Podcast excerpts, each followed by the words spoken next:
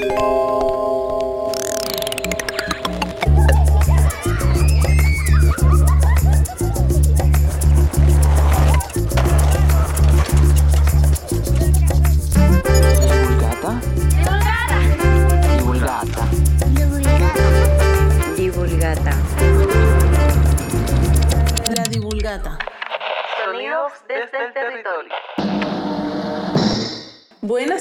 personas que nos escuchan en este momento, no importa dónde se encuentren.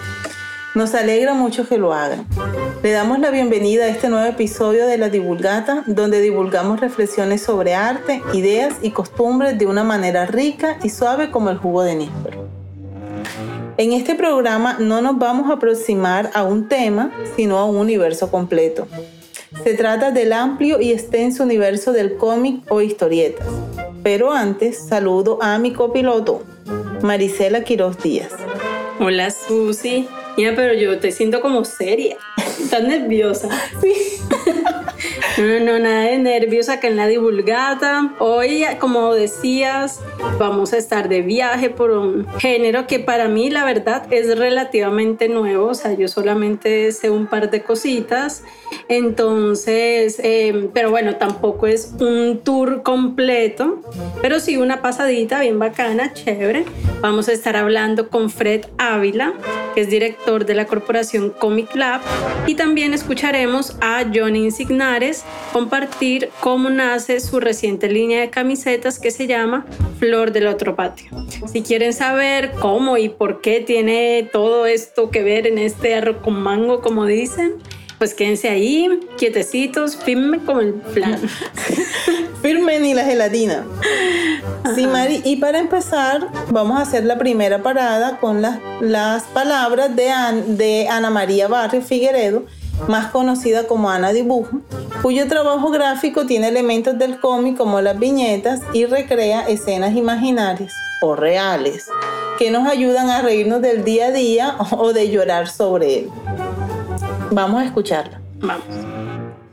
Hola amigos y amigas de la Divulgata, mi nombre es Ana María Barrios Figueredo, soy artista de la ciudad de Barranquilla y fui la encargada de ilustrar el episodio Oportunidad. Para este cómic yo estuve analizando lo que estaba pasando en mi vida actualmente, también lo que pensaba durante la cuarentena y me di cuenta que en este tiempo me estuve planteando muchos proyectos, tanto a corto como a largo plazo y me di cuenta que el despertar cada día es una oportunidad para realizarlos y para cumplir todo lo que yo quiero hacer. Entonces de ahí nace la frase despertar es una oportunidad. Me pueden seguir en mis redes sociales como ana.dibuja en Instagram y nos estamos escuchando. Escuchábamos a nuestra artista invitada de este episodio, Ana Dibujo. Podrán ver toda la información para seguir su trabajo en nuestras redes sociales, arroba la divulgata. Seguimos con la siguiente parada de este paseo, la parte más suculenta porque vamos a comer información. Sí, Susi, agárrate porque vamos a tomar un tren bala. agárrate. Para hacer una ruta llamada un supernombre. Introducción al cómic. o sea, las más creativas. Total, sí. Para que lo entienda todo el mundo. Entonces, eh, bueno, no sabemos casi nada de este género gráfico, como, como yo te decía al principio, entonces arrancamos. El término cómic es un préstamo aceptado de la lengua inglesa, cómic, es decir, gracioso, que hoy en día se entiende como sinónimo de historieta o incluso de novela gráfica. El término cómic, por último, proviene de las revistas de historietas, comic books, que fueron uno de los primeros formatos masivos de producción de este tipo de obras. De ahí proviene también cierta aura de desprestigio y de rechazo hacia su lectura, asociada al ocio, al mero entretenimiento e incluso a la pornografía. ¡No! ¿Cómo Y el vicio. Por suerte, dichos perjuicios ya son ampliamente minoritarios. Pueden ir enmarcados en viñetas, es decir, en recuadros cuya forma y estilo se corresponde al contenido narrativo o temático que hay en su interior y pueden o no contar con el apoyo del texto escrito o de signos y caracteres propios del género. La historieta es considerada hoy en día como el noveno arte de las bellas artes reconocidas por la academia. Esto lo encontramos en concepto.de slash comic para quienes quieran profundizar. Y ahora vamos por un paseo aéreo para ver los distintos tipos de cómic. Está el cómic de aventura, que constituye uno de los géneros de acción más populares de la historieta. Sigue el cómic bélico. Desde principios de los años 40, muchas series de acción se dejaron influenciar por el espíritu de la Segunda Guerra Mundial y nacieron personajes nada más y nada menos como Capitán América y la Mujer Maravilla, ambos de 1941. Presentaban nombres o uniformes relacionados con sus símbolos nacionales y además se enfrentaban a los enemigos de su país respectivo. Tenemos mi favorito, el cómic humorístico que es uno de los más famosos porque pues daba risa. Eh, bueno, dime dónde. Sigamos ahora con el cómic costumbrista que es que uno, un gran ejemplo de este es Mafalda de Quino, quien falleció en este 20 este sí, una gran pérdida para Latinoamérica. Vamos con el género de cómic erótico y pornográfico, que yo creo que puede ser el favorito de más de una persona que nos escucha. Y dice, desaparecidas las barreras de la censura, ha gozado de un gran auge durante los últimos años, dada la natural inclinación humana por los asuntos de la entrepierna y las cualidades intrínsecas del, del medio, del medio de la entrepierna. bueno, no sé, pero dice que permite contar con unos protagonistas cuyo físico y capacidades sexuales pueden rebasar ampliamente los límites de la realidad. ¿Cómo te parece? Amé eso de los asuntos de la entrepierna. Tal vez podamos hacer un programa de algún asunto de estos más adelante. Uy, sí, mija, vamos a pensarlo porque esos asuntos son bien importantes y sobre todo en relación al arte. Vamos terminando este paseo mencionando los cómics históricos de ciencia ficción, los policíacos, el romántico y de terror y el más famoso de los más famosos me parece a mí el cómic fantástico. Y sobre ello se dice... Los cómics fantásticos y sus héroes, y concretamente los héroes de bárbara apariencia de los cómics de fantasía heroica, luchan y triunfan siempre sobre el mal. Por mucho que sea acechado, el héroe se resiste a morir, regresando siempre a satisfacer las expectativas que pone en él el lector, su seguidor más fiel, y así da cumplida cuenta de las premisas del mito del eterno retorno. Ahora, la gran pregunta del millón es, ¿cuál es su estilo de cómic favorito? Oye, Susi, pero ese cómic fantástico es bien fantástico, porque eso en la realidad pocas veces se ve que el héroe vuelve, más bien. No, hay muchos héroes, nos toca así como, o sea, Martín, Martín, otro, otro, otro. Bueno, entonces ya volvemos con la siguiente parada. Nuestros invitados especiales vamos a escuchar un paisaje onomatopéyico inspirado en estos tipos de historietas. Tírala, Roy.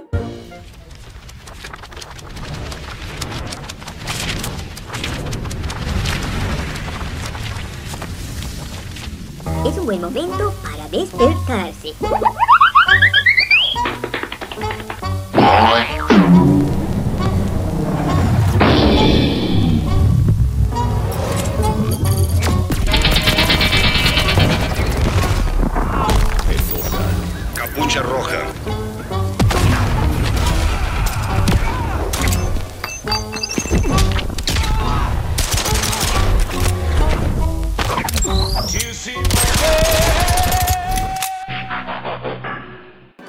Susi, ¿cómo terminaste después de nuestro tour aéreo? Uy, mía, quedé con ganas de más, porque acá donde me ves en mis años mozos, yo fui una gomosa del cómic. Entonces estoy dichosa con este tema. Además, uno de los invitados es un amigo en estos tiempos. Vea, pues, tú eres una cajita de sorpresas, ¿a quién te ve? ¡Vela! Luego me cuentas esa historia. Por ahora, vamos a tomar la propia chalupa. ¿O prefieres Johnson? Yo prefiero un Johnson. Bueno, nos vamos en Johnson, no Baby Johnson ni nada de cremas de eso, no, no sean mal pensados. eh, nos vamos a montar en el Johnson para hacer un audio tour y escuchar las reflexiones y experiencias de tu amigo Fred Ávila. Fred es biólogo de profesión, quien en su Twitter se define como sarcástico, comiquero, emprendedor, cuentista, poeta y cinéfilo. Además, está haciendo un doctorado en ciencias de la educación, es magíster en educación, pero la verdad, la verdad, lo que más nos interesa hoy es que es director de la corporación Comic Lab, un colectivo creativo de literatura gráfica que trabaja por el posicionamiento y formación sobre el cómic, manga, cuentos y libros ilustrados. Además, es coordinador del Club del Cómic de Barranquilla, del Museo de Arte Moderno de Barranquilla y de repechaje es concejal distrital de literatura. Susi, ya entendí por qué son amigos. Y pues como ya la audiencia entenderá que en esta ocasión no tendremos pues no tendremos entrevista porque este personaje anda más ocupado que quién sabe qué. Por eso es que vamos a escuchar las respuestas a nuestras preguntas y vamos a ir haciendo unas paraditas en este recorrido. Entonces el Johnson lo manejo yo. Al cual agarre el timón, mija. En la primera parada vamos a escuchar la respuesta a cuál consideras que es la gran oportunidad que ofrece el cómic y que muchas personas desconocemos. Y esto nos respondió.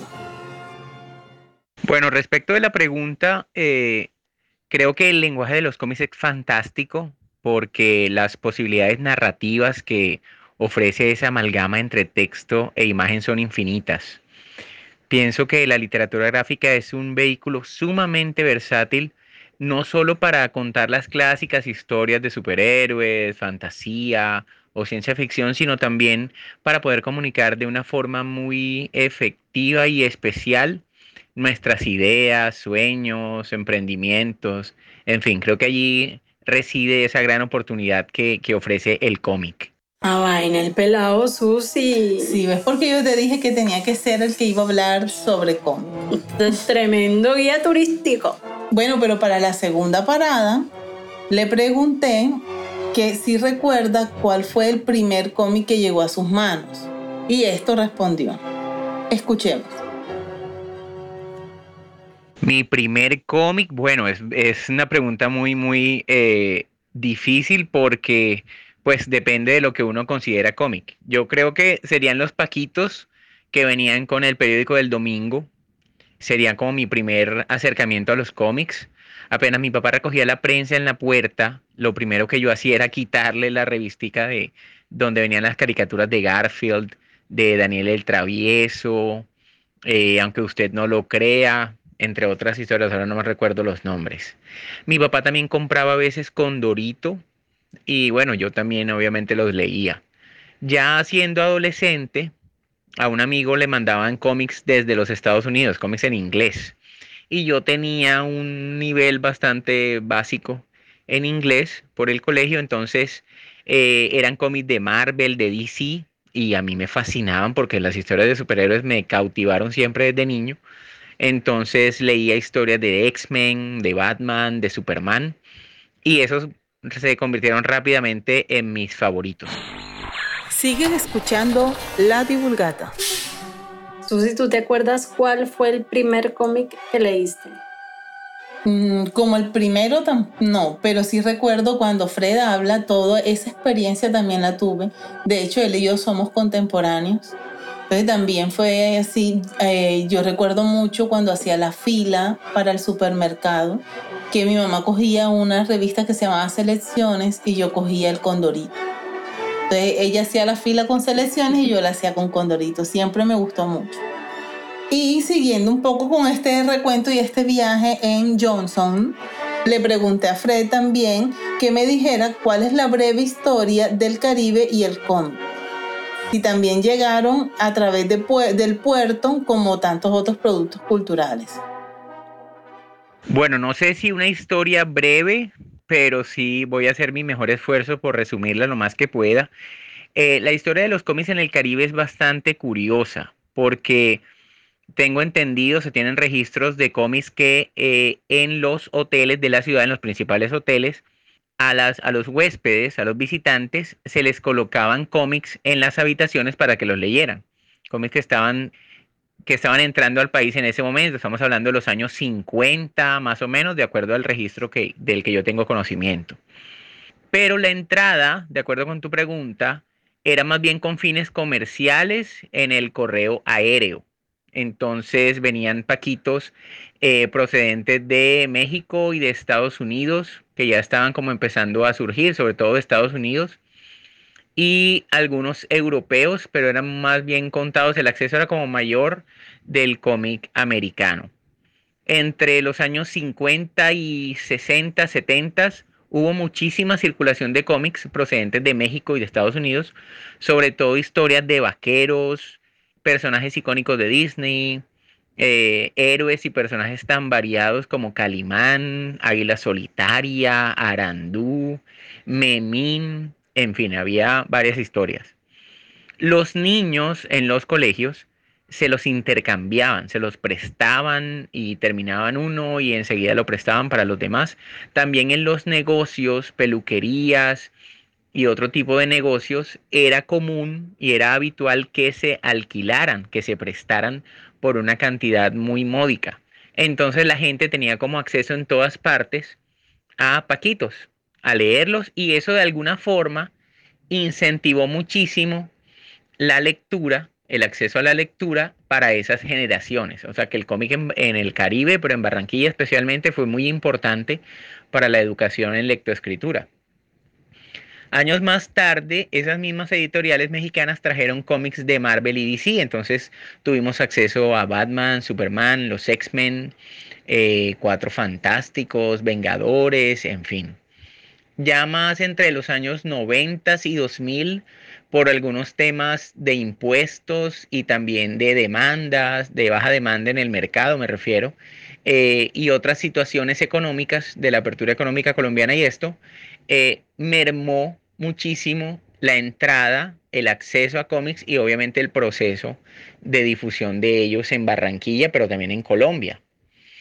Ya con, el advenimiento de las películas de superhéroes y el gran auge mundial que eso provocó, pues este material tuvo muchísimo repunte en Colombia, sobre todo en las, en las librerías de grandes superficies, las librerías de cadena, y eso reactivó esa venta de cómics. Entonces, ya desde los años 2010 hacia acá, ha habido una, una importante recuperación de este mercado, un crecimiento de este mercado y también algunas iniciativas particulares en la ciudad como Comic Lab que, pude hacer surgir con mis amigos desde el año 2016 más o menos, pero desde el 2014 ya nos reuníamos a hablar de cómics en el Museo de Arte Moderno. Entonces hemos desarrollado en Comic Lab, por ejemplo, que es la organización que yo dirijo, un proceso de educación de público que ha ido incrementando el conocimiento y pues el acceso, los eventos, hemos, hemos desarrollado eventos masivos que han puesto eh, de primer conocimiento a la gente acerca de los artistas de ilustración y cómic que hay aquí en la ciudad. Hemos traído invitados de otras partes del país. Entonces ha sido todo un proceso, pero estamos tratando de reposicionar esos años dorados del cómic en Barranquilla nuevamente en medio de toda la gestión cultural que, que hacemos aquí en la ciudad. Susi, si viste que el tema del entrepierne, o sea, es un asunto serio. Total, y en esta época de reinvención, en verdad deberíamos retomar algunas ideas como el, del cómic y, y nuestros emprendimientos culturales. o sea, retomemos algunas cosas. Es, cómic en los cuartos. En los cuartos de hotel, le decían. por favor. Sería muy, muy chévere. Y muy chévere este tema de la lectura con los cómics, que algo habíamos tocado en un podcast anterior. Entonces está como a penitas. Súper lindo. Bueno, Susi, ¿cuál es la última parada de este audio tour? Cerramos con la pregunta, ¿cuáles son los títulos infaltables en la biblioteca de cualquier amante de este género? Y Fred nos contestó. Bueno, es una pregunta muy, muy difícil porque, por supuesto, es muy subjetiva, pero sí, hay, hay unos títulos que uno puede considerar que son infaltables, o al menos desde mi punto de vista, hay historias que eh, todo fanático, todo lector de cómics, pues debería, si no tener en su biblioteca, al menos leerlos y de alguna manera adquirirlos en algún momento. Estamos hablando de historias de Alan Moore, que es uno de los más grandes escritores de cómic. Entonces ahí los infaltables son Watchmen, eh, Los Vigilantes en español, o B de Vendetta, B de Venganza, que también son dos historias eh, geniales y muy, muy bien ponderadas entre los conocedores de cómics. Pues hay otros autores como Frank Miller que tienen una historia eh, hermosísima y genial, hermosísima por su complejidad y por lo que significa para la historia del cómic, y es El Caballero de la Noche. El regreso del Caballero de la Noche de, Frank Miller, de Es una historia de Batman, es genial. También de él, Daredevil, eh, Volver a Nacer, es muy, muy buena. Y historias de, pues, Marvel, tendríamos Marvels, que es una historia hermosísima, eh, muy, muy buena. Eh, Ale Rossi Corbusiek hacen un trabajo hermosísimo con las historias de X-Men, de los Avengers, todos los superhéroes que viven en los Estados Unidos. Es una historia genial. Visualmente es atrapante y la historia es muy buena también. Y Días del Futuro Pasado de los X-Men es un clásico que también recomiendo muchísimo para aproximarse al género de superhéroes. Es, es espectacular. Ya dentro del cómic colombiano, infaltables, pues Aquí hay unos tesoros muy grandes, autores que son reconocidos a nivel mundial, que tienen premios a nivel mundial, como son Lorena Álvarez, que tiene dos cómics muy hermosos, eh, son para, para grandes chicos, pero el arte es, es espléndido, como Luces Nocturnas, es uno de ellos, y es una serie, entonces hay una, una secuela que se llama Icotea, que también es muy hermoso. Los dos libros son súper recomendables para tener. Y también una editorial que se llama Cohete Comics. Hay unos autores llamados Pablo Guerra y Henry Díaz que están haciendo un trabajo muy, muy bueno en literatura gráfica, en cómic. Uno de ellos es Dos Saldos, que es una novela que fue premiada en Japón como el mejor manga internacional eh, hace algunos años. Y pues nosotros hemos tenido la oportunidad de traerlos como invitados y nos han compartido acerca de su trabajo como autores de cómic y son historias fantásticas que por eso merecen todos esos premios que se han ganado y todo ese reconocimiento internacional. Esos serían como, como mis infaltables. Mi Fred nos puso a buscar, mejor dicho, yo iba bien, o sea, eh, una cosa, la otra, aquí tengo Watchmen, tengo... Pero yo me acuerdo fue de las películas y yo anotaré para ir a Netflix. Pero bueno, me encanta que nos haya regalado ese, ese listado, ese conteo y lo podemos es incluir en las redes sociales también para que toda la audiencia los pueda también seguir y buscar.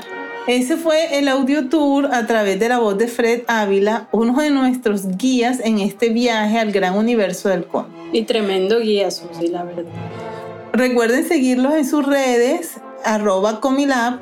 Ya volvemos a hacer una última parada Vamos a tomarnos algo después de la correría mientras escuchamos a Johnny Sinnares. Ya volvemos.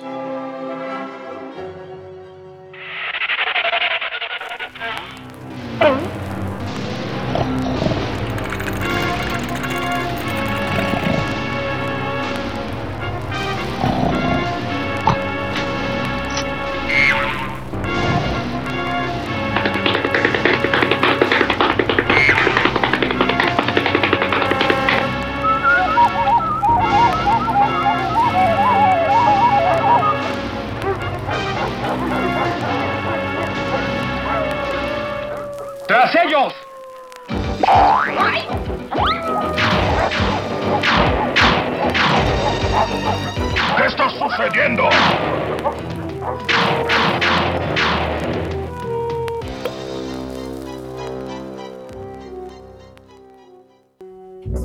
Te cuento que a mí ya me está doliendo un poquito la espalda de tanto echar pata por aquí por allá. Y yo necesito sentarme un ratico y coger fresco. Sí, niña Mari, porque uno montado en Johnson también se cansa. Vamos a acomodarnos. Yo te traje un cafecito. Está bien sabroso, gracias. Porque yo sé que te va a gustar este broche de oro que tenemos de cierre tú que eres así como lo que llaman fashionista, dígase de la gente que le gusta la moda. Ay, sí, vamos a escuchar al famoso, porque el pelo es famoso, ¿para qué? Sí, sí, al César lo que es del César. Se trata de Johnny Insignare. Johnny es cofundador de la marca de indumentaria local Todo Mono y de varias iniciativas y eventos culturales y de entretenimiento como tours urbanos, fiestas, bares, festivales, todo en torno a la cultura popular y patrimonio barranquillero. Definitivamente es un referente en la región. Mija, ¿y cómo te digo? La fan enamorada, ¿qué? Un poquito. Me quitaste mi parte del guion, María. Ay, niña, qué pena. Me emocioné. Es que lo que hace, y también lo que hace en la red, porque ando da tía da. Pero bueno, te dejo que cuentes por qué invitamos a Johnny a este episodio. Sí, deja guito porque, ajá, como venía diciendo Mari, porque Mari la que venía diciendo, vamos a cerrar con Johnny pues lanzó una línea de camisetas en donde combina iconos de la cultura pop, musical y del cómic con un, con un mensaje perdón, claro de inclusión y diversidad, empezando por el nombre de la marca que es Flor del Otro Patio. Susi, no es por extendernos, pero ajá, tú sabes que hay que explicar. Para quienes nos escuchan desde otros territorios, ¿cómo les explicamos qué significa la expresión flor del otro patio? Te la dejo ahí. Mm, buena pregunta. No es tan grave y ni que estuviéramos en el siglo XIX. Resulta que flor del otro patio es una expresión popular que se usa de muchas formas, a veces de forma despectiva para referirse a una persona gay o lesbiana. Vea usted, con eso ya más claro les invitamos a escuchar lo que nos compartió Johnny sobre cuándo, cómo y por qué nace este nuevo proyecto creativo con taza de café en mano. Bueno, Flor del Otro Patio nace como, como una necesidad de llevar diseños que Johnny está haciendo pues en cuarentena. Creo que la cuarentena fue un espacio para, para crear mucho para mí y pues bueno, tengo mi marca que es todo mono y hay cosas que no caben en todo mono, pero que igual a la gente le gustan. Entonces, de esa manera, pues nace, nace Flor del Otro Patio. Pero creo que en el fondo nace por hacer cosas diferentes en una ciudad donde creo que cada vez más necesitamos ser y mostrarnos como somos. Entonces me pareció súper interesante pues hacer una marca 100% marica, como digo yo, donde la gente pues se siente identificada con muchas cosas que yo también como gay me siento identificado sin saber en su momento que eran gays. Por ejemplo, el tema de toda la música pop de los 90, dibujos animados, llevándolos o convirtiendo ese mensaje negativo como el mismo nombre de Flor del Otro Patio a, cosas muy cotidianas y que no den pena que te digan que era flor del otro patio. Entonces es un patio donde todos cabemos y es ese diseño pues que no quiero decir que representa a una comunidad, pero sí va ligada, porque bueno, sé que muchas cosas con las que yo me identifico, mucha gente se ha identificado y pues ha pasado ahora con la marca. Entonces, ese ha sido el ejercicio pues con, con Flor del Otro Patio, sobre todo en una ciudad como Barranquilla, donde quiero que cada vez más podamos abrir esos espacios y pues no esperar a que otro los abra, sino que yo empezar a hacer o a crear esa ciudad que yo también quiero mucho más tolerante eh, e inclusiva. Bueno, y la estética de Flor del Otro Patio o todo el concepto gráfico que, que, he manejado con la marca son mis ilustraciones, ilustraciones que hago casi a diario, bastante crudas por así decirlo, o casi son bocetos a color, no líneas rectas, sino líneas con un desorden y, y bastante vibrantes, donde traigo a la mesa de trabajo desde mi memoria esos cómics o esos dibujos animados que veía en la infancia y que me gustaban mucho, como Scooby-Doo como los Power Rangers, como los Picapiedra y también pues muchos, muchas artistas del pop ochentero y noventero dándoles un mensaje eh, o, convirtiendo eh, eh, su mensaje en, en, otras cosas o pues con la temática gay que manejo con la marca, pero, pero 100% Flor del Otro Patio es recordar esos dibujos y esos personajes con los que crecí eh, hasta Okidoki está metido por ahí desde la televisión nacional para dar un mensaje y pues lo interesante ha sido eso, cómo la gente se ha sentido identificada con, con ese dibujo, con ese mensaje, con ese color o con ese personaje que pueden llevar en el pecho. Estás escuchando La Divulgata. Bueno, Mari y audiencia, con esto terminamos el paseo sonoro de hoy, una visita rápida, sabrosa y sustanciosa del universo del cómic. Esperamos haberles despertado la curiosidad para seguir explorando. Así es, recuerden seguirnos en arroba la divulgata en Instagram, nuestro 21 red social, y escucharnos por anchor.fm. Anchor se escribe A-N-C-H-O-R, por Spotify y todos los martes y jueves en vocaribe.net en el ciberespacio y en 89.6 FM en el suroccidente de Barranquilla, La Bella. O sea, quien no nos escuche es porque no quieres. Ay, tenemos, tenemos. tenemos. ¿Por dónde, niña? Hasta la próxima, divulgata.